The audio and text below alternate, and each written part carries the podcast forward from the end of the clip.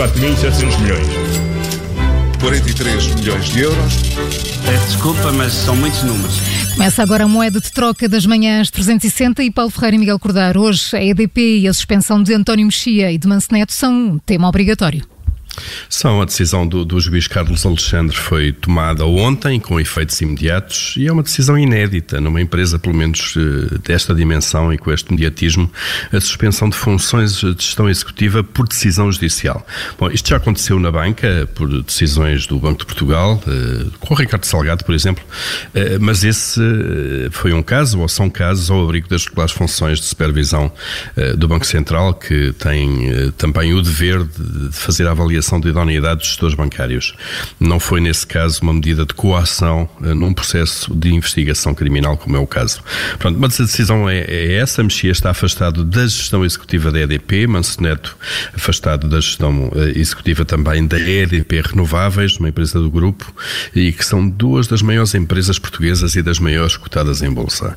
Uh, as empresas, atenção, não são elas próprias alvo de processo, neste caso EDP, onde há crime suspeitas de, de, crimes de participação económica em negócio e de corrupção ativa eh, sobre o ex-ministro da Economia, Manuel Pinho. Eh, os factos são imputados a estes e outros arguídos individualmente, mas as empresas, obviamente, embora estejam formalmente fora do processo, estão a ter seu nome arrastado eh, para um caso que está ainda a começar e que não se sabe como vai acabar.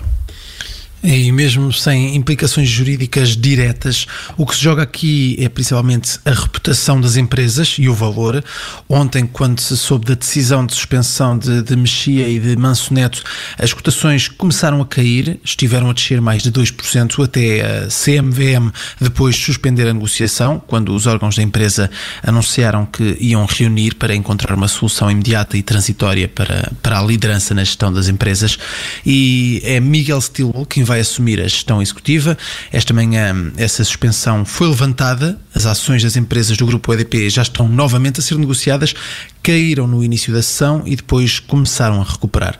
Ah, mas a pressão e a incerteza vão continuar. Claro que já há CEOs interinos para ambas as empresas, mas isto não, não resolve o problema da incerteza sobre o rumo, sobre o futuro deste grupo.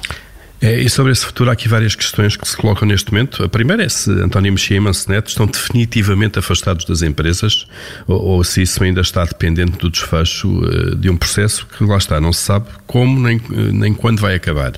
Uh, e olhando para aquilo que costuma ser a, costumam ser os prazos da justiça portuguesa, isto vai demorar muitos anos, certamente. Em segundo lugar, quando é que os acionistas vão tomar decisões definitivas sobre a liderança das empresas? E em terceiro, é se essas novas lideranças, sejam quem forem, vão manter ou alterar a estratégia que estava a ser seguida. Portanto, são respostas que os pequenos acionistas e o mercado aguardam, obviamente, e que devem ser dadas, sobretudo, pelos maiores acionistas, eh, que têm mais poder na empresa, e aqui aparecem os chineses da China Three Gorges uh, à cabeça. E essa definição uh, deve ser dada nas próximas semanas pela EDP, mas uma coisa é já certa, acabou um ciclo de cerca de 10 anos na maior empresa de eletricidade do país, em que ela foi liderada por António Mexia, e esse ciclo acabou por decisão judicial. Paulo Ferreira e Miguel Cordeiro com mais uma moeda de troca nas manhãs 360 aqui na Rádio Observadores e também em podcast. 4.700 milhões. 43 milhões de euros. Peço desculpa, mas são muitos números.